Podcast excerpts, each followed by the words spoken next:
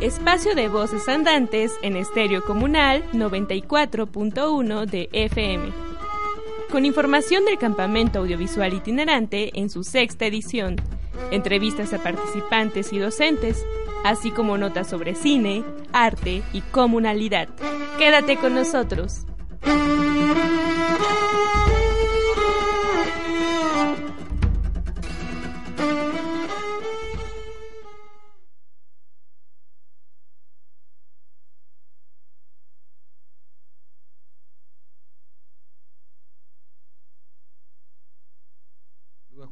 Núñez, aquí en la señal de Estéreo Comunal 94.1 de FM, desde Guelateo de Juárez para buena parte de la Sierra Norte de Oaxaca.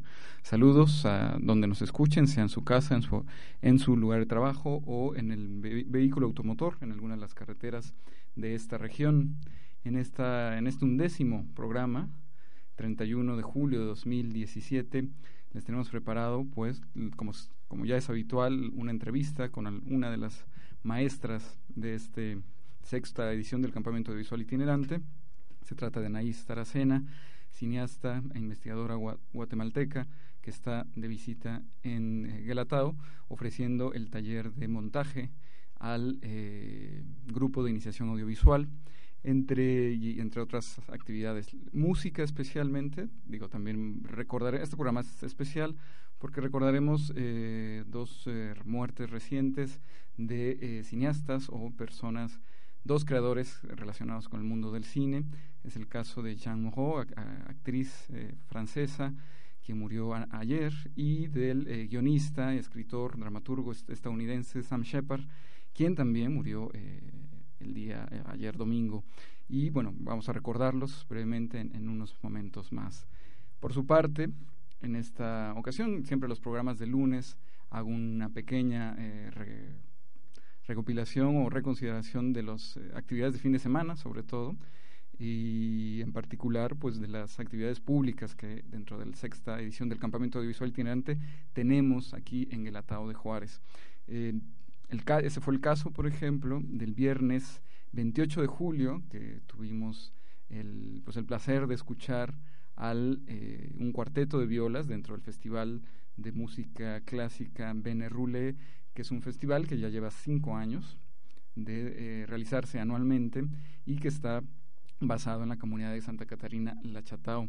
Y ellos nos visitaron eh, los dos fines de semana anteriores y el viernes pasado el cuarteto de violas que, fue, que estuvo conformado por Angelina Islava, eh, Horacio Urbieta, Román Castillo y, Lidia Boone, y pues nos ofrecieron un concierto con música de distintos, eh, distintas épocas y latitudes, desde eh, autores como Mahler, Foré, hasta música popular mexicana, como es el caso de la canción El Feo, evidentemente en adaptaciones para cuarteto de violas.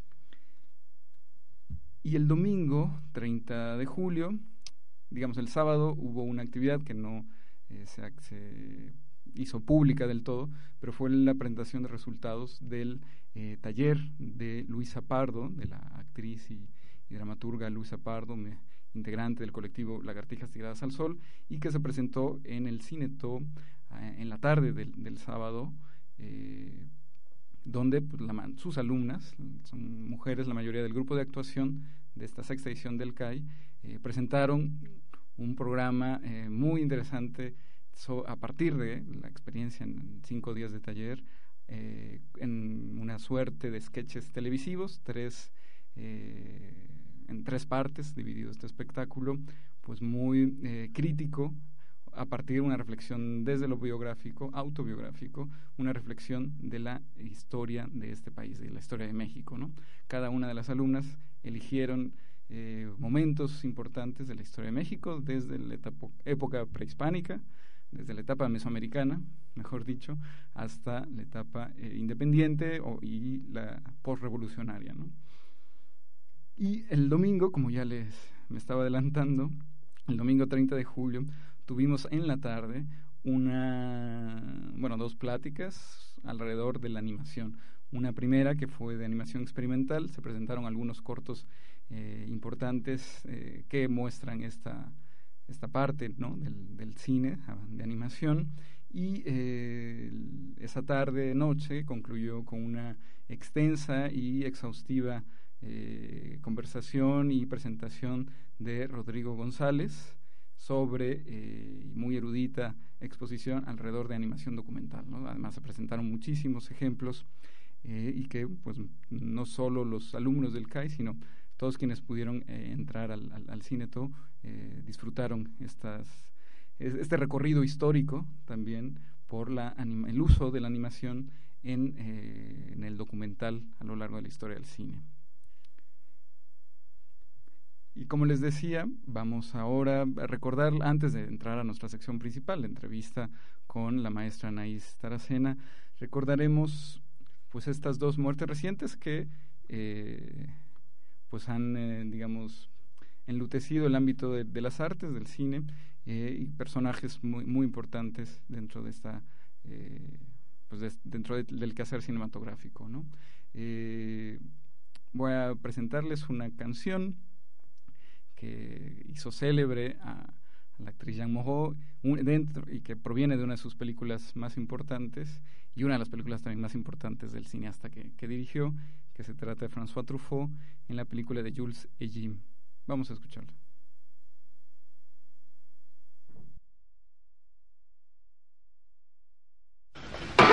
Le balancement du rocking chair nous convie au plaisir de la chair. Et cette chanson Ça commence à être au point. Oui, c'est vrai, hein, Albert On y va Allons-y.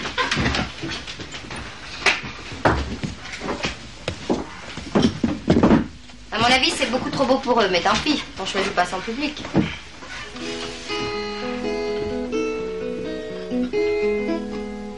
Elle avait des bagues à chaque doigt, des tas de bracelets autour des poignets, et puis elle chantait avec une voix qui au.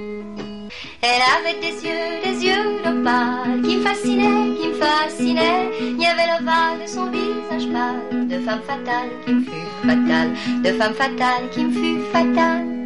On s'est connu, on s'est reconnu, on s'est perdu de vue, on s'est perdu de vue, on s'est retrouvé, on s'est réchauffé, puis on s'est séparé. Chacun pour soi est reparti dans le tourbillon de la vie je l'ai revu un soir, aïe aïe aïe, ça fait déjà un femme bail, ça fait déjà un femme bail. Au son des banjos, je l'ai reconnu, ce curieux sourire qui m'avait tant plu, sa voix si fatale, son beau visage pâle, mes murs plus que jamais.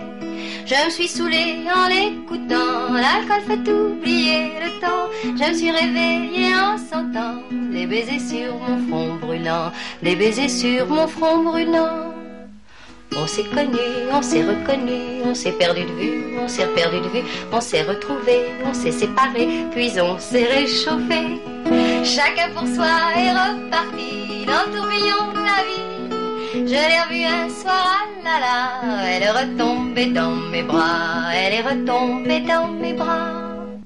Quand on s'est connu, quand on s'est reconnu, pourquoi se perdre de vue, se reperdre de vue, quand on s'est retrouvé, quand on s'est réchauffé, pourquoi se séparer alors tous deux, on est repartis dans le tourbillon de la vie.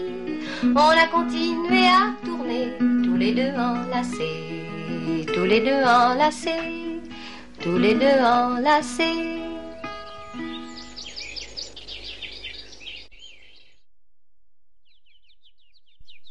Eso fue de la cantada por la actriz francesa Moreau y que de esta manera estamos recordándola aquí en esta revista radiofónica del Campamento Audiovisual Itinerante. Jean Moreau, nacida en 1928 y que murió, me parece, el día ayer, ayer domingo, eh, pues muere a los 89 años de edad y pues Moreau trabajó con cineastas como el ya mencionado François Truffaut de donde proviene este fragmento, esta canción eh, clásica eh, que fue interpretada en esta, en esta película. Y eh, así como trabajó con François Truffaut en eh, Jules et Jim en 1962, también la recordamos con papeles muy importantes en películas de cineastas como Louis Mal. con Louis Mal trabajó Ascensor para el Cadalso o Amantes. con Luis Buñuel, por supuesto, El diario de una recamarera.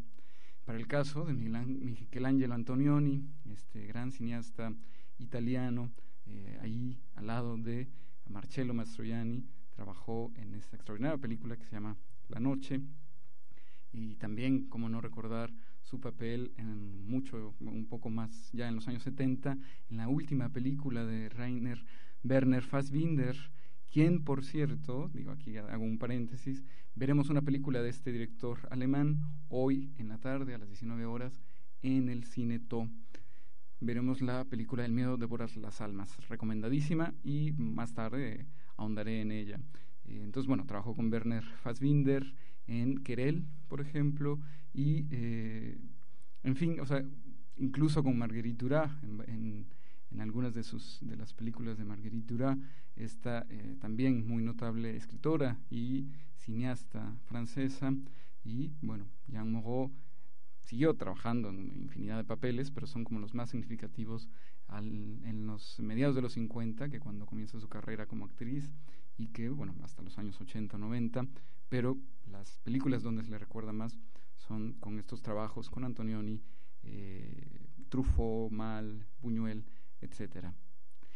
Y por si fuera poco, también ayer y hoy se hizo público, ayer o, o días previos, pero hoy se hizo pública la muerte de Sam Shepard, este también muy notable escritor, dramaturgo estadounidense, quien nació en 1943 y muere en el 2017, es decir, bueno, muere recién, como estoy anunciando, y eh, pues bueno, se le recuerda sobre todo también en su participación en el mundo del cine, porque no solo como guionista y dramaturgo, sino eh, por, sobre todo, actor fue en muchas películas, fue parte de, o sea, tuvo papeles protagónicos y o de, papeles de apoyo, pero en particular sus guiones de Sabrisky Point, por ejemplo, que es justamente una de las películas estadounidenses, de producción estadounidense, que Michelangelo Antonioni, ya mencionado, eh, director eh, italiano, realizó en, en, el continente americano. En 1970, Sabrisky Point fue guion de Sam Shepard y especialmente una película que, tengo mucho aprecio y que se la recomiendo también ampliamente, con eh, el guion de París, Texas. Esta película de 1984 de Wim Wenders, una película, una producción francesa-alemana, eh, filmada y cuya historia es plenamente estadounidense, digamos, pero con esta sensibilidad europea y en una de las mejores etapas de este director alemán, que, que de ahí para el Real eh, digamos, hizo cosas muy significativas en los 70s y 80s, ahora ya no tanto. Especialmente también se le recuerda a Sam Shepard como un, eh, digamos, en el ámbito, eh, en el mundo estadounidense, el premio Pulitzer es uno de los más importantes a nivel cultural, y en 1978 gana este eh, galardón por su obra de teatro Buried Child, Buried Child, perdón, y que además actuó en películas como Days of Heaven y que es una de las digo, películas más importantes, a mi juicio, de la década de los 70 en Estados Unidos, del director igualmente relevante, Terrence Malick, eh, que fue su, su, segunda película, Days of Heaven, y por este, eh, esta obra, ¿no? Buried Child, de 1978, ganando el premio Pulitzer. Y bueno, y, también un poco en homenaje, así como escucharemos eh, alguna otra canción cantada por Jean Moreau, eh, con eh, letra de Marguerite Duras. Escucharemos en nuestros eh, siguientes bloques musicales, extraído del soundtrack de la película París, Texas, algunas de esas piezas que, fue que fueron compuestas por el músico Ray Cooder, quien, bueno, es un colaborador importante de varios cineastas, como digo, es un gran guitarrista, pero también ha, estado muy dentro en el ámbito cinematográfico, porque se le recordará a Ray Cooder también como ese animador eh, del Buenavista Social Club, que fue a, su vez un documental de Wim Wenders en los años 90, que sirvió como punta de, relanzamiento de estos grandes músicos cubanos eh, que pues habían quedado un poco en, en, el, en el silencio y que bueno sirvió para su relanzamiento internacional. Con estas palabras, pues recordamos a Sam Shepard 1943-2017 y a Jean Moreau 1928-2017 y cuya noticia de su muerte apareció la mañana de hoy. Y ya para ir, yendo hacia nuestra sección principal, una, esta conversación con una de las maestras que está en Gelatado de Juárez dentro de las actividades del sexto campamento audiovisual itinerante, solo recordarle que en esta ocasión estamos teniendo eh, dentro de las, eh, ya en la última semana propiamente, o sea, se ha, pasado rapidísimo, eh, tenemos a cinco grupos, justamente esta semana ya inician las actividades del grupo de exhibición comunitaria y crítica cinematográfica. Este grupo de 10 compañeros, 10 alumnos, tendrá, digamos, son dos grupos, a su vez, uno de exhibición comunitaria específicamente y el otro de crítica cinematográfica.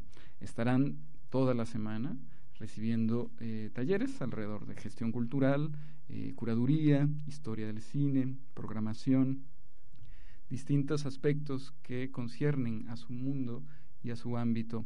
Es así que en esta última semana del campamento audiovisual tenemos casa llena plenamente. Así es que pues les damos la bienvenida a estos compañeras y compañeros que también provienen de distintos lugares de la República Mexicana. Dentro de las actividades de los otros grupos, en iniciación justamente la semana pasada fue de, rodaje y eh, hasta el domingo y hoy empieza el proceso de edición y montaje. Dentro de la animación digital están viendo junto con Elena Pardo, están viendo rotoscopía, una de las técnicas de la animación, y dentro del grupo de actuación inició el seminario, el taller de la actriz Mónica del Carmen con las integrantes de este grupo. Por su parte, en el grupo de cine para niñas y niños, esta semana estará con ellos enseñándoles fotografía fija el eh, fotógrafo oaxaqueño Luis Enrique García. Y justamente para pues, hablar, entre otras cosas, de lo que se trata, el montaje y la edición. Eh, Anaís Taracena, esta cineasta eh, guatemalteca que está aquí en Galatao de Juárez, empezararemos una conversación, ya está en, las, en la cabina de Estéreo Comunal 94.1 de FM, Anaís Taracena, quien está justamente inició hoy el taller de montaje, de edición para el grupo de iniciación audiovisual, con quienes están trabajando en cuatro eh, cortometrajes, eh, cuatro ideas que se fueron desarrollando en las semanas previas y que eh, justamente el fin de semana anterior trabajaron en el momento pues, durante el rodaje o sea toda la etapa de rodaje ya ya sucedió y ahora están en esta etapa crucial en la realización cinematográfica. Pero bueno antes de darle la bienvenida a Anaís Taracena, que ya está con nosotros, comentarles brevemente que bueno, es una graduada en Ciencias Políticas y Sociología y que en Guatemala es miembro o integrante de la red SIKIN y que promueve el video comunitario a través de talleres, encuentros y proyecciones. Y en estos momentos se está desarrollando su ópera prima documental El silencio del topo. Pues bienvenida Anaís Taracena al Estéreo Comunal 94.1 de FM y a esta revista radiofónica del CAI. Hola Juan Pablo, ¿cómo estás? Yo aquí muy contenta de estar en el CAI, en Gelatao. Realmente es eh, pues una enorme oportunidad también de aprendizaje, porque pues aunque uno haya venido aquí a dar taller, estoy aprendiendo mucho. Muy contenta de estar aquí. Bienvenida y gracias por iniciar esta conversación alrededor de tu experiencia dentro del campamento eh, y sobre todo pues también de encontrarte a, los, a, los, chicos, a las chicas del grupo de iniciación, qué tipo de, historias te has encontrado, en fin, o sea, varias cosas platicaremos esta tarde, pero de inicio si quieres cuéntanos ya en tus propias palabras un breve perfil tuyo de... Eh, a qué te dedicas, cuál ha sido tu formación. Ah, ok, bueno. Para iniciar. sí, bueno, eh, yo eh, no estudié cine. Ahí está, ahí está bien. No, más para acá. Así. Sí. Así, perdón.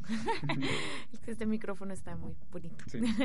eh, bueno, yo estudié, yo no estudié, yo no estudié cine, yo me gradué de ciencias políticas, eh, de una maestría, pero desde que tenía, no sé, desde que era muy joven me gustaban mucho los documentales y soñaba, digamos, con trabajar eh, haciendo documentales. Ya después de que me gradué, pues definitivamente no, no me gustó tanto la carrera, sentía que le hacía falta algo. Entonces, poco a poco fue que me fui metiendo al mundo audiovisual, porque yo le digo no tanto el cine, sino realmente el mundo audiovisual, me metí a talleres de edición, un poco de foto, y un poco así con la necedad, pues ya me fui metiendo más a, proyectos este, de documentales. Y al mismo tiempo, pues me gustaba mucho todo ese ambiente de lo que es ir a proyectar en comunidades, ir a dar talleres, entonces, eh, yo, bueno, soy de padre guatemalteco y de madre francesa, pero crecí en Costa Rica. Y hace cuatro años que vivo en Guatemala. Y cuando llegué, pues me encontré con un colectivo. Eran como tres o cuatro personas que estaban haciendo eh, proyecciones en comunidades y entonces ahí fue donde me les uní. Y desde entonces hago parte de la Red Siquín, pero pues es como aparte, digamos, de lo que yo trabajo, aparte de los trabajos que hago, digamos, para sobrevivir y y así. ¿Y por qué el documental específicamente? ¿O, ha sido tu manera de, em, introducirte en el ámbito audiovisual? Sí, eh, bueno, yo creo que el documental, porque como siempre me gustaron las ciencias sociales, eh, yo sentía al, al, principio siento que a mí me gustaba mucho ver el documental porque yo sentía que para yo conocía el mundo a través del documental y conocí otros países y otras situaciones y otras realidades. Entonces me podía ver tanto un documental lentísimo, contemplativo, como un documental mucho más militante, politizado, con muchas entrevistas. Entonces, este, para mí es, era como la manera más próxima como de, de unir esta parte audiovisual con, con lo que yo había estudiado y con las ciencias sociales.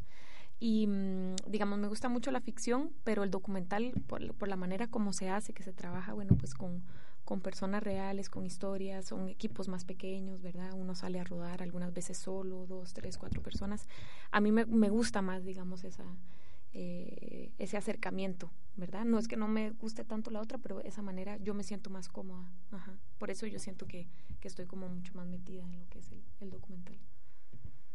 Y ya respecto de tu participación en esta sexta edición del Campamento Audiovisual Itinerante, eh, pues ¿con qué, ¿con qué te has encontrado? Ya comenté que estás trabajando esta, la parte de edición y montaje con los integrantes del grupo más a nivel de los jóvenes. Bueno, con un grupo fabuloso también eh, fui jurado, ¿verdad? Entonces ya casi que todos los, los perfiles de los jóvenes que participan, pues ya los había leído. Entonces fue muy bonito ya luego como ir viendo, ah, tú eres Abril, ah, tú eres Heidi. Entonces eso fue como muy bonito. La verdad es que eh, son muy lindos, este, llegaron con muchas ganas. Eh, también lo que es algo muy bonito es que vienen pues de diferentes estados de México. Entonces, este, tal vez hay una diversidad, unos que ya tenían algo más de, digamos, de nociones de lo que es audiovisual, otros no tanto, pero yo creo que todos como con la misma motivación. Incluso hay una chica que tiene 15, 16 años y bueno, ella es súper linda, su aplicación también fue como con mucha motivación. Entonces, eso es lo que, lo que pues encontrarme eso como un grupo, yo siento que sí es un poco homogéneo, no, no lo siento tampoco tan heterogéneo, eh, muchos ya están en la universidad em, y bueno, con muchas ganas de aprender y, y, sí, con mucha reflexión también, yo siento, ya con, con unas ganas como de aprender ya más cinematográficamente. Eso es lo que más o menos he visto. En, en comparación, digamos, con Guatemala, donde nosotros, eh, yo he trabajado más dando talleres, es con un público más joven, ¿no? Son jóvenes más entre 14 y 20 años y, y bueno, no son, ninguno eh, es universitario, ¿no? Entonces algunos han terminado el colegio, otros no lo terminaron. Entonces sí, sí me sorprendió, digamos, esa diferencia, ¿no? Ajá. Y, y, ya respecto de las historias, porque justamente en el, en el proceso de, edición, que se le puede, se le conoce también con el momento de reescritura de, de muchas de, de las eh, pues del material que se tiene, en particular en el ámbito documental, aunque aquí entiendo que la mayoría, no sé si todos, ya nos contarás, se trata de eh, cortometrajes de ficción, ¿no? Eh, pero bueno, ¿qué, ¿qué, tipo de historias son las que te, que te has encontrado? Bueno, eh, he estado más cercana de unas historias que de otras, más porque, bueno, hoy empezó el taller de edición, yo llegué unos días antes, pero tuve un acercamiento pues un poco más eh, profundo con, con más con unos jóvenes que con otros, porque me vinieron a pedir consejos y me pidieron que los acompañara pues un par de veces a, a, a rodar. Eh, hay una historia muy bonita que me gusta mucho, que, bueno, por el momento el título es El niño y la montaña. Y entonces ellos se inspiraron de, de un poema eh, de aquí de Guelatao. Eh, y entonces decidieron crear la historia de un niño que, que es músico y que se va a, la montaña y la montaña es el que lo inspira, digamos, el que, el que le dice qué música tocar. Entonces es como una comunicación un poco espiritual entre la montaña y un niño de seis años. Esa me parece como muy poética, muy bonita. Eh, hay otro, yo sé que hay otro mm, equipo que está tocando el tema de la migración, ¿verdad? Que bueno, es una problemática ya eh, latinoamericana, mesoamericana. Entonces la historia de una chica que, que quiere irse, ¿verdad? Para el norte y luego, bueno, algo pasa que hace que, que no se vaya, ¿no? Que reflexione. Y también hay otra historia eh, que no es tan ficción, ellos querían hacer algo más experimental, ellos se inspiraron también de un poema de aquí de Guelatao, que era como sobre la alegría y era mucho sobre las, eh, las sensaciones, entonces decidieron eh, hacer un cortometraje más sobre cómo pasa un día en Guelatao a través de las sensaciones. Entonces creo que va a ser como más experimental, más sonoro, eh, más sensorial. Eh, están ahorita un poco asustados porque se encuentran con un montón de material y, se sienten un poco perdidos, pero bueno, luego a nivel de la edición también es, hay mucho trabajo y como tú decías, es un momento de reescritura, sobre todo para este tipo de, de proyectos que no trabajaron con un guion muy estricto. Sí y eh, justamente que es en el momento donde este tipo de materiales puede encontrar un sentido, ¿no? Un, pues, algo, un, hilo que los que une esas distintas este, eh, pues cuestiones que captaron en, la cama y los sonidos que también les, sorprendió de estos pues, su estancia de dos semanas en, en, de Juárez y que además una de las eh, pues peticiones o para no decir instrucciones pero una de las eh, cuestiones que se le piden a, los jóvenes es que eh, las ideas que desarrollen, al menos para el grupo de iniciación audiovisual, sea a partir de, pues, esta realidad, ¿no? de esto que se enfrentan. Evidentemente, pues también partiendo de, su propio bagaje e historia. ¿no? Eh, cuéntanos entonces, brevemente también, pero a, los radioescuchas que, están escuchando Estéreo Comunal, ¿qué, ¿qué sucede en el momento de editar, del montaje, dentro del, de este gran camino que implica la realización de una película, ya sea documental o, de ficción. Bueno, creo que es un momento muy mágico. Yo que estoy como más en el documental, la edición es fundamental y muchas veces creo que en el documental eh, casi que se vuelve a reescribir totalmente la historia, ¿no? A la hora de, enfrentarse con, con varias horas de, filmación, ¿verdad? Eh, yo creo que bueno es un momento también de volver a ver todo todo lo que se grabó y ordenarlo no que eso es fundamental. Eh, algunas veces uno llega frustrado no porque no hice esto porque no hizo lo otro no pero es el momento como de decir esto es lo que yo tengo y con esto es lo que yo pues voy a cocinar voy a voy a esculpir. Yo lo veo mucho como un arte. Había un un cineasta ruso que lo que asimila mucho que dice que la edición es como esculpir en el tiempo y yo lo creo total creo que sí está muy bien porque es el momento también en donde uno saca no la estructura no en donde uno va puliendo cosas y va le va le va dando forma real. Y creo que sí hay un trabajo o sea comparado con otras artes un trabajo muy grande digamos en el en el tiempo no es el el cómo se trabaja el tiempo no y los ritmos eh, en un, en una película o sea cortometraje o sea largometraje. Eh, a mí me parece mágico realmente todo lo que uno puede hacer eh, con una edición. Uno con el mismo material se puede editar de diferentes formas y, tener como otro, otro significado.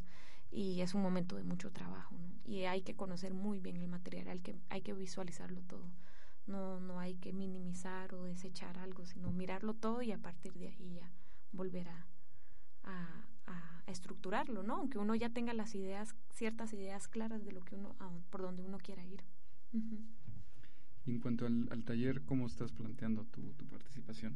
Es decir, la idea es que los propios eh, alumnos y alumnas aprendan ¿no? a, trabajar con ese material, tener un universo muy amplio y diverso y cómo eh, irlo eh, pues eligiendo, ¿no? eligiendo los elementos que terminarán construyendo un, solo discurso o un discurso, por decirlo así. exactamente, ¿cómo estás planteando tu, manera de acercarse al eh, proceso de, montaje, ¿no? Este proceso que también eh, los llevará, los puede a, descubrir otras cosas que no tenían pensadas ni en rodaje, ni, ni, ya que viendo el material. Eh, o sea, ¿cómo será tu, participación? Bueno, ya hoy es apenas el primer día y somos dos. Estamos junto con Sofía, que acaba de llegar de Guadalajara. entonces, básicamente, bueno, dimos como una pequeña introducción hoy en la mañana con ciertos ejemplos, más como para hablar este no tanto de la parte técnica, sino digamos de la parte más de estructura, eso de los tiempos, eh, del ritmo, de las transiciones, ¿verdad? Eh, que puede llevar eh, una película. Y básicamente ahorita lo que están haciendo, que es esa etapa, digamos, un poco tediosa, pero muy importante, que es el de ordenar y visualizar todo el material. Entonces ahorita pues se dividieron en equipos y ya llevan varias horas en donde están viendo absolutamente todo lo que filmaron, escuchando también el sonido porque el sonido se registró aparte y haciendo pues un ordenamiento con carpetas de todo, todo el material que tienen. Eso les va a permitir también de volver a plantear la estructura, que eso es lo que van a hacer ahorita pues con papelitos, ¿verdad? Ir escribiendo, viendo cuáles son las tomas que les interesa y todo eso. Y ya a partir de mañana pues ya vamos a hacer una introducción un poco más técnica eh, del software que vamos a usar Premiere eh, creo que hay un par de ellos que ya tienen algunas nociones, pero la mayoría no. Entonces, pues este ya vamos a entrar pues en la parte digamos más técnica de lo que significa editar, cortar, pegar, mover y todo eso. Y conforme van a ir avanzando con eso, pues Sofía y yo pues, vamos a estarlos acompañando y también llevando pues más eh, reflexiones, no tanto técnicas, sino más a nivel de, de la historia, de la estructura, ¿no? De cómo se cuenta y, y eso. Eh, vamos a hacer una pausa aquí en la conversación para continuar platicando con Anaís Taracena, eh, maestra del taller de montaje, de edición dentro del grupo de iniciación audiovisual. Y escucharemos, como ya les dije hace unos minutos, a es una canción que proviene, es una pieza que proviene del soundtrack de la película París, Texas, una película eh, francesa-alemana producida en Estados Unidos, o realizada en Estados Unidos más bien en 1984 del cineasta eh, Wim Wenders y, es, y el soundtrack lo compuso el músico Ray Cooder. De, de ese soundtrack vamos a escuchar una pieza.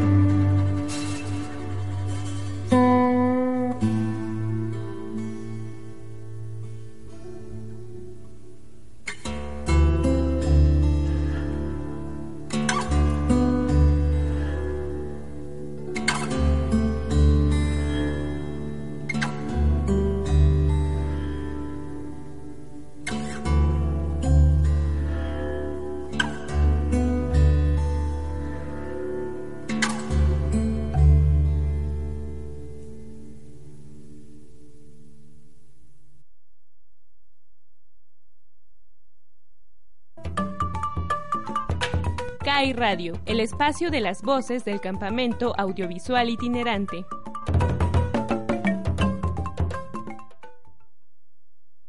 Recién escuchamos la pieza que abre la película eh, París, Texas, de Wim Wenders, una película de 1984 y cuyo guion fue escrito por Sam Shepard, a quien de esta manera le rendimos eh, pues un sencillo homenaje aquí en esta revista radiofónica del campamento audiovisual itinerante.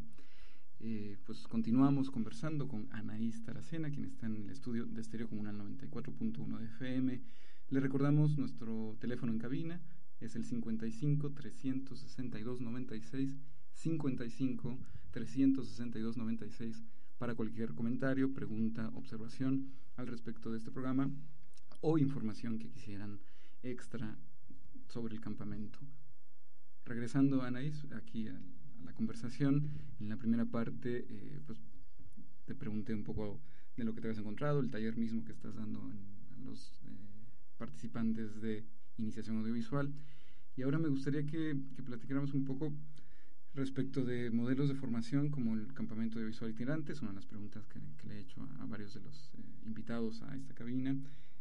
pues, ¿qué, ¿qué, te has también, qué has descubierto? Supongo que ya, obviamente, para, venir aquí, conocías parte del proyecto, pero cuál ha sido eh, de, viva, de viva voz y de experiencia el respecto del CAI.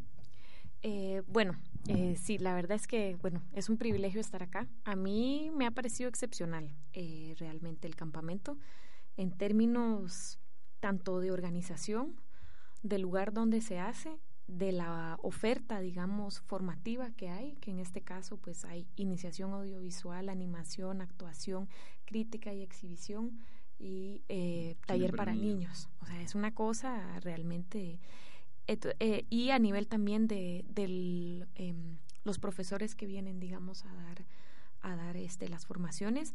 Eh, bueno, yo desde mi punto de vista de afuera, digamos que vengo de Guatemala, eh, lo que he podido percibir es que vienen eh, la mayoría, bueno, obviamente mexicanos, jóvenes profesionales entre 25 y 40 años, muy bien formados, que realmente, y que además de eso están activos, ¿no? Entonces que están en la vanguardia de lo que es la producción, sea cinematográfica o en la vanguardia, digamos, teatral o de actuación. Eh, entonces eso es eh, maravilloso, ¿no? ¿Verdad? Que, y, y, confluir todos, además de eso, pues eh, yo no conocía Oaxaca, entonces este, en un pueblo como Guelatao, que está sumamente bien organizado, que tienen las condiciones pues este, más propicias para recibir a gente que viene de afuera, un cine y que, y que además de eso, dentro mismo de, de Guelatao ya hay una organización cultural fuertísima, ¿no? Entonces es, es realmente maravilloso. O sea, yo, yo, me, yo estoy sorprendida porque si había escuchado hablar del CAI, eh, hace dos o tres años había visto en el Facebook, había visto como cosas y, y de hecho a mí me interesó, yo dije, ay, me gustaría aplicar, pero yo para formarme, ¿no? Eh, para el proyecto, digamos, de, había eh, los años anteriores de desarrollo de proyectos, pero me había fijado que era para mexicanos al principio, ¿no? Entonces, bueno, no sé por qué nunca apliqué. Y, y, bueno, ya después fue que conocí a Luna hace un año y ella pues me invitó a venir. pero, pero realmente sí estoy sorprendida. Es, es, es un privilegio y, y hay que aprovecharlo. ¿Consideras eh, importante la existencia de espacios así en nuestros ámbitos latinoamericanos? Espacios de formación fuera de lo eh, hegemónico, fuera de los centros. Eh, Sí, sin duda alguna. Primero que todo que sea fuera de las grandes ciudades, o sea, que vengamos, ¿verdad?, a otro estado y que vengamos, ¿verdad?, a, comunidades más pequeñas. Yo siento que es, que es bueno para todos, ¿no? Eh, tanto para la comunidad como para la gente que viene de afuera, eh, para un intercambio, eh, para propiciar este, espacios culturales y todo eso, sin duda alguna. Eh, también que los espacios de formación sea fuera, digamos, de las universidades o de las escuelas de cine, eh, darle oportunidad a otras personas, eh, no, eso sin duda alguna. Y que también los espacios de exhibición, que eso es muy importante. Bueno, en este caso hay un cine que creo que se inauguró hace poco, pero si no, bueno, la posibilidad de, de hacer proyecciones eh, con una manta y un videoproyector, ¿verdad? Y no, no hace falta que la gente vaya al cine, sino que uno vaya a los lugares a proyectar. Eso es fundamental. Y por ejemplo, en Guatemala, que, ni, que yo estoy hablando que, que en donde ni siquiera hay realmente una escuela de cine y en donde en el cine, aparte de ir a ver Transformers, o no, no hay otras opciones, entonces tienen que ser en espacios alternativos. Y en las comunidades en donde pues no, no llega, ¿no? Entonces sí, sin duda alguna, así tiene que ser. Ajá. ¿Y, cómo dirías que estos espacios, eh, digamos, de, formación como, como el CAI, eh, abonan también o nutren eh, pues otras maneras de concebir y de entender la realidad que, no, que nos rodea? Y esto unido al, hecho de pues formar también a, jóvenes interesados en, el ámbito audiovisual o de desarrollarse en estos ámbitos, pero desde un aspecto comunitario, eh, entendiendo claramente que el cine, por definición, o este cine no hegemónico fuera del cine industrial comercial, eh, pues se basa en el trabajo colectivo, ¿no? Y un poco también más eh, horizontal, en fin. Sí, no, sí, sin duda. Eh, yo creo que son aprendizajes a varios lados. Bueno, primero el hecho de salir fuera del lugar de donde son, ¿no? Y convivir durante tres semanas, ¿no? Con personas que no conocen, que vienen también de, eh, de otros estados. Eh, eh, también el hecho de que, bueno, pues hay horarios, ¿no? Es eh, cocina comunitaria, tienen que lavar los platos y luego ya a la hora, a la parte, digamos, más de creación, pues van a filmar en ese lugar. Entonces, en este caso, ahorita en el grupo que yo estoy eh, es con actores, pero la mayoría trabajaron con, con no actores, ¿no? O sea, en el grupo este del Niño de la Montaña fue con un niño de seis años que se llama Omar y que es parte de la banda, digamos, de la Orquesta del Pueblo.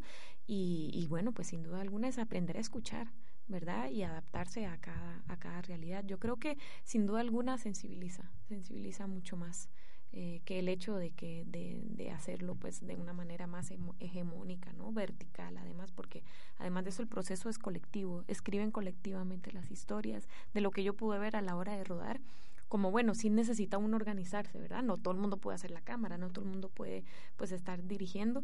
Ellos lo que hacían era rotarse, ¿no? Entonces cada por escena, por escena ajá, cada escena pues uno era un director, el otro filmando, entonces así cada uno hizo sonido, cada uno hizo producción y cada uno, bueno, es una una, una buena manera también de, de organizarse. Y bueno, por supuesto siempre hay conflicto, hay peleas, hay esto y lo otro, pero yo creo que hace parte mismo de del proceso, ¿no? De luego darse cuenta de lo que significa trabajar colectivamente, comunicar colectivamente y tomar eh, las decisiones pues de manera horizontal, ¿verdad?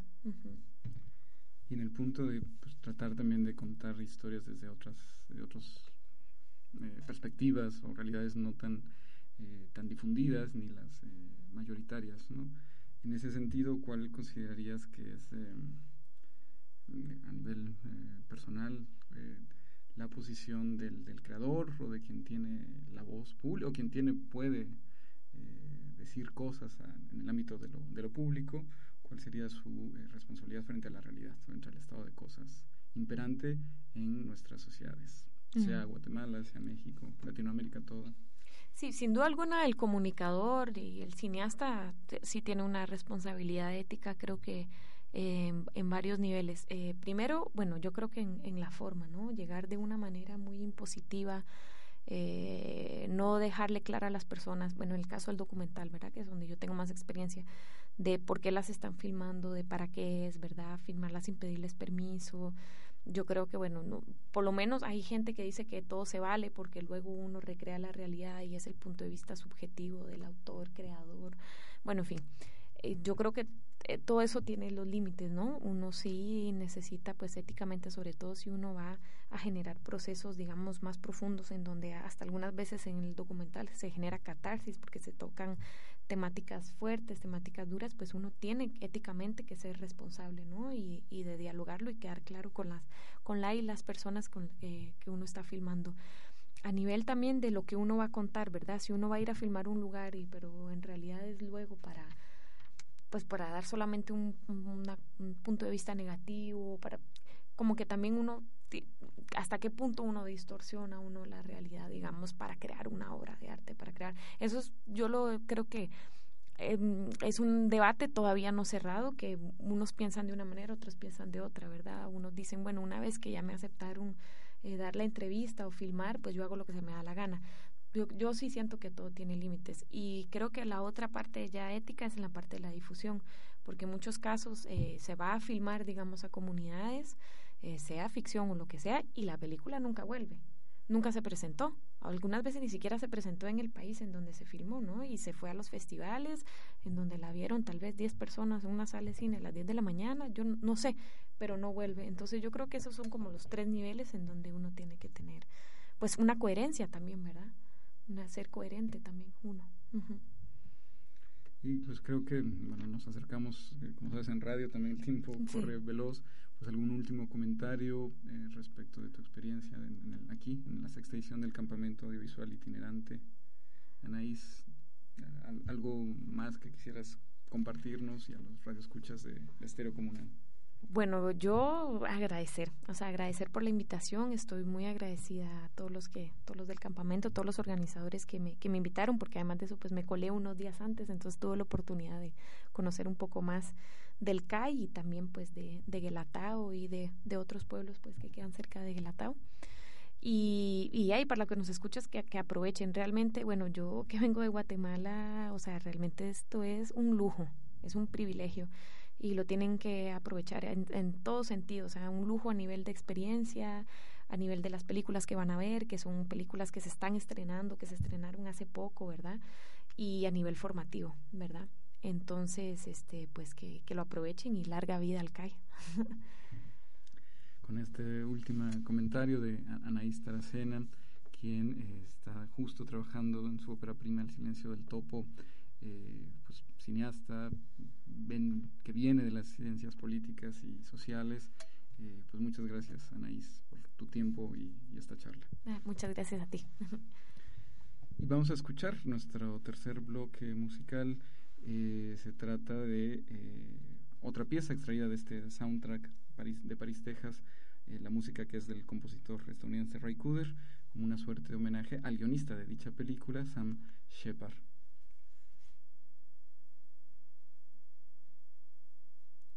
Música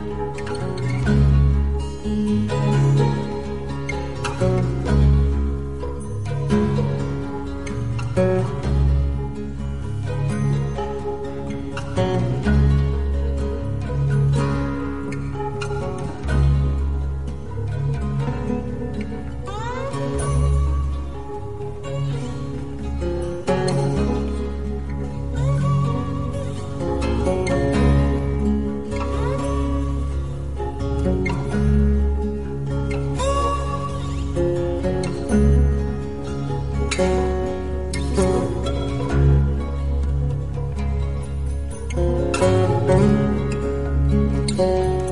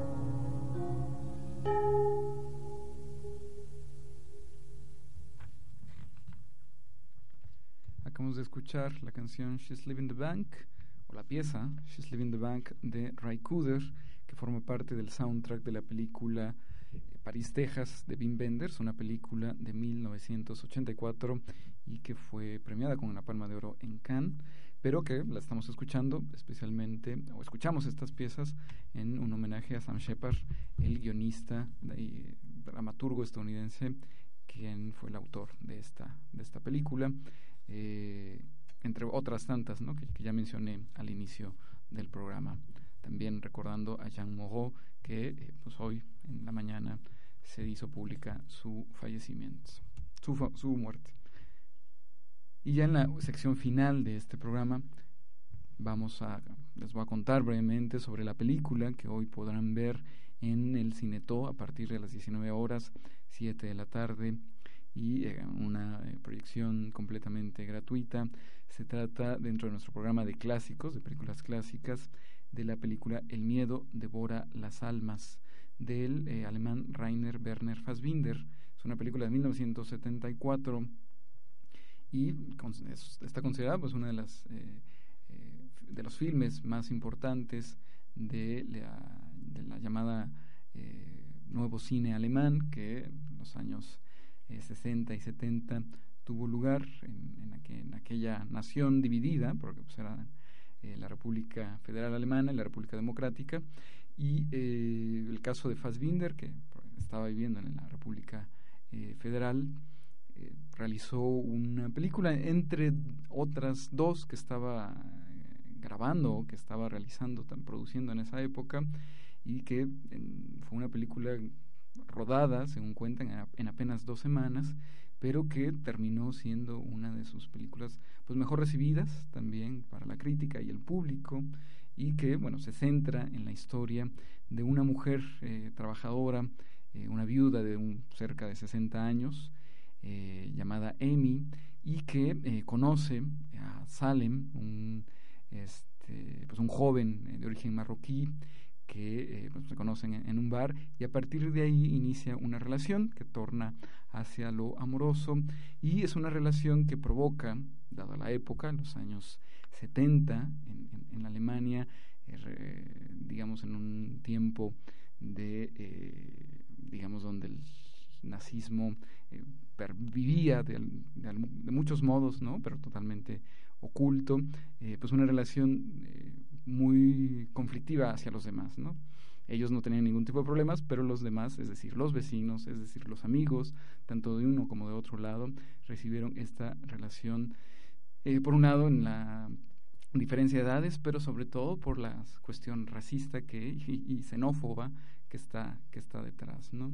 Eh, en fin, esta es meramente la, anécdota, es una gran reflexión de... Eh, Fassbinder alrededor de la condición humana y de eh, pues también de, la, de la dimensión amorosa. Es una película que les recomiendo eh, muchísimo para adolescentes y adultos. Pues vayan esta, esta película que se presenta en la sexta edición del CAI gracias a una colaboración con el Goethe Institut, este, esta institución pública de presencia cultural de Alemania en los distintos países del mundo y que en México tiene, tiene una sede. Y gracias a ellos es que llega esta copia eh, del Miedo devora las almas, gran película de Rainer Werner, Werner Fassbinder, Rainer Werner Fassbinder, este cineasta alemán, y que, pues bueno, está en nuestro programa de clásicos. Hoy no se la pierdan en el Cineto a partir de las 7 de la tarde. Y para finalizar, y como ya es eh, hábito, costumbre, eh, les cerramos con una lectura alrededor del quehacer cinematográfico. En este caso continuamos eh, la lectura de un fragmento de esta, este largo artículo de la cineasta mexicana, también y de origen alemán, Christiane Burjar, y que publicamos este texto en el sexto, en el catálogo del sexto CAI. Este catálogo lo pueden conseguir gratuitamente en eh, las oficinas de Estéreo Comunal, en la Fundación Comunalidad o bien en eh, justamente en el vestíbulo de, eh, del Cineto y en algunas de las misceláneas más concurridas de esta comunidad. Así es, así es que bueno, para ir cerrando la emisión de hoy, les comparto esta lectura de que ayer, bueno, no ayer, la emisión pasada ya había hecho, este, había iniciado con esta lectura y eh, pues hoy continuaré también un fragmento porque es un texto como ya les, les, comentaba mucho más amplio y dice eh, Cristiane Burjar, el texto se llama De constelaciones, caminatas y talleres, experiencias de lo colaborativo en la cultura audiovisual contemporánea en México. Y dice eh, Cristiane Burjar en el eh, en la parte de el taller como experiencia colaborativa. Justamente la reflexión de cómo los talleres de cine, o sea, fuera de los espacios académicos, fuera de las universidades, las, las escuelas, eh, justamente algo como, como el campamento audiovisual tiene esta parte de experiencia colaborativa. Dice Cristiane, en los últimos años me ha tocado impartir múltiples talleres sobre narrativas o desarrollo de proyectos documentales en los contextos arriba mencionados. Esta experiencia ha influido en mi visión sobre la docencia y la enseñanza-aprendizaje, y también sobre mi propia práctica como realizadora. Básicamente, y en resumen, pienso que si hacemos cine, o video, desde una perspectiva crítica, no basta plasmar esta perspectiva en los contenidos de nuestras producciones, sino también en una revisión crítica de las formas de hacer cine. ya sea en buscar y desarrollar una estética divergente a las narrativas documentales establecidas, plasmándolo, por ejemplo, en un proyecto de documental en vivo e interactivo, o bien como formas colaborativas e interdisciplinarias de, comprender y plantear la docencia, así como la realización. Los talleres impartidos en espacios e iniciativas comunitarias, y aquí Cristiane menciona el caso del CAI, o Ambulante Más Allá, o antes Ojo de Agua en Oaxaca, Colectivo Turix en Yucatán, etc., han permitido una docencia más experimental, más al estilo laboratorio, menos académica, porque no se trata de cumplir alguna agenda o plan eh, escolar estricto, más espontánea en cuanto a la atención de las necesidades y contextos específicos de cada grupo. Las expectativas son distintas, aquí no se trata de hacer carrera, de aspirar a la alfombra roja. Sí soñar, es algo más intercultural por la mezcla y heterogeneidad de los asistentes, pero también por la oferta ecléctica e interdisciplinaria de los talleres desarrollados entre coordinadores y docentes realizadores, con mucha libertad programática y creativa. En la mayoría no somos académicos, sino realizadores con una vocación de compartir desde la propia experiencia y escuchar para comprender al otro. Si bien se atienden algunos rubros tradicionales que tienen que ver con la familiarización de la tecnología, así como algunos de los mecanismos de la industria y del acceso a fondos, la oferta de talleres y módulos, sobre todo en el CAI, se caracteriza por su heterodoxia, que va desde mezclar los géneros de ficción y documental, hablar de distribución subterránea, del Creative Commons, del copyleft, de la curaduría experimental, hasta clases de actuación y yoga. En mis propias clases de desarrollo de proyectos y de narrativas he propuesto y empleado aspectos procesuales, la escritura con pluma y con la cámara, de bitácoras y diarios de investigación. He hablado de narrativas nómadas, errancias. También he sugerido desconfiar del encantamiento y el poder de las imágenes. En vez de enseñar cánones y convenciones del cine, leemos a Susan Sontag y Walter Benjamin, fragmentos de los diarios de Virginia Woolf y Anais Nin por el trazo cotidiano. Vemos cine antropológico y de ensayo y reflexionamos sobre cuestiones sensoriales y de recepción. ¿Por qué nos incomodan tomas largas? ¿Qué es una buena historia?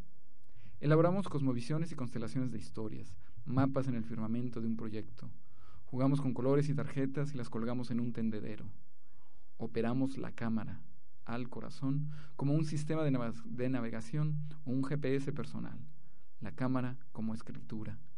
Y así van saliendo películas sobre trabajadoras domésticas, experiencias de migración del campo a la ciudad, los refugios de migrantes en el sureste, sobre el valor de la tierra, los espíritus y guardianes del Mayab, sobre la amiga asesinada, sobre la realidad circundante. Dibujamos narrativas consecutivas, pero también un mapa arqueológico para ver la estratificación narrativa transversal, vertical, líneas narrativas y de investigación, la ética de tratar con historias prestadas, el regreso a casa, la intimidad y la autobiografía, estructura sin centro y el montaje libre. con estas últimas, eh, últimas palabras de Christiane Burger concluimos esta emisión. Proviene de un texto mucho más largo, apenas leí un pequeño fragmento, llamado de constelaciones, caminatas y talleres, experiencias de lo colaborativo en la cultura audiovisual contemporánea de México, y que es un texto en proceso de la cineasta mexicana, mexicana Cristiane Burjar. Y con ello me despido, no sin antes pues agradecer el favor de su atención y saludar hasta donde nos escuchan en sus hogares, en su lugar de trabajo, en el coche, donde sea, en el transporte público, donde sea que, nos, que llegue esta señal a buena parte de la Sierra Norte de Oaxaca, Estéreo Comunal 94.1 FM. Los saludo a Juan Pablo Ruiz Núñez y agradezco su atención. Pues nos vemos mañana. Y la última pieza que escucharemos, siguiendo en este homenaje in memoriam, eh, cerramos con otra canción de Jean Moreau, interpretando eh, la canción llamada India Song, que eh, proviene de una película también, en este caso de la cineasta y, y escritora eh, Marguerite Duras, que, eh, de la película homónima, Canción de la India. Escucharemos pues esta pieza cantada por Jean Moreau, la actriz eh, francesa que murió el domingo. Pues muchas gracias y hasta la escucha.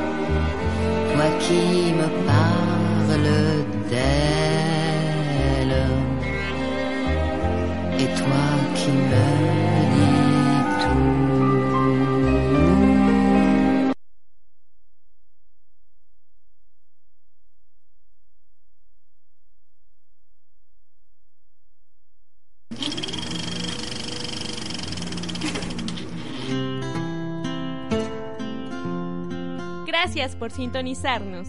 Escúchanos de lunes a viernes a la misma hora por esta frecuencia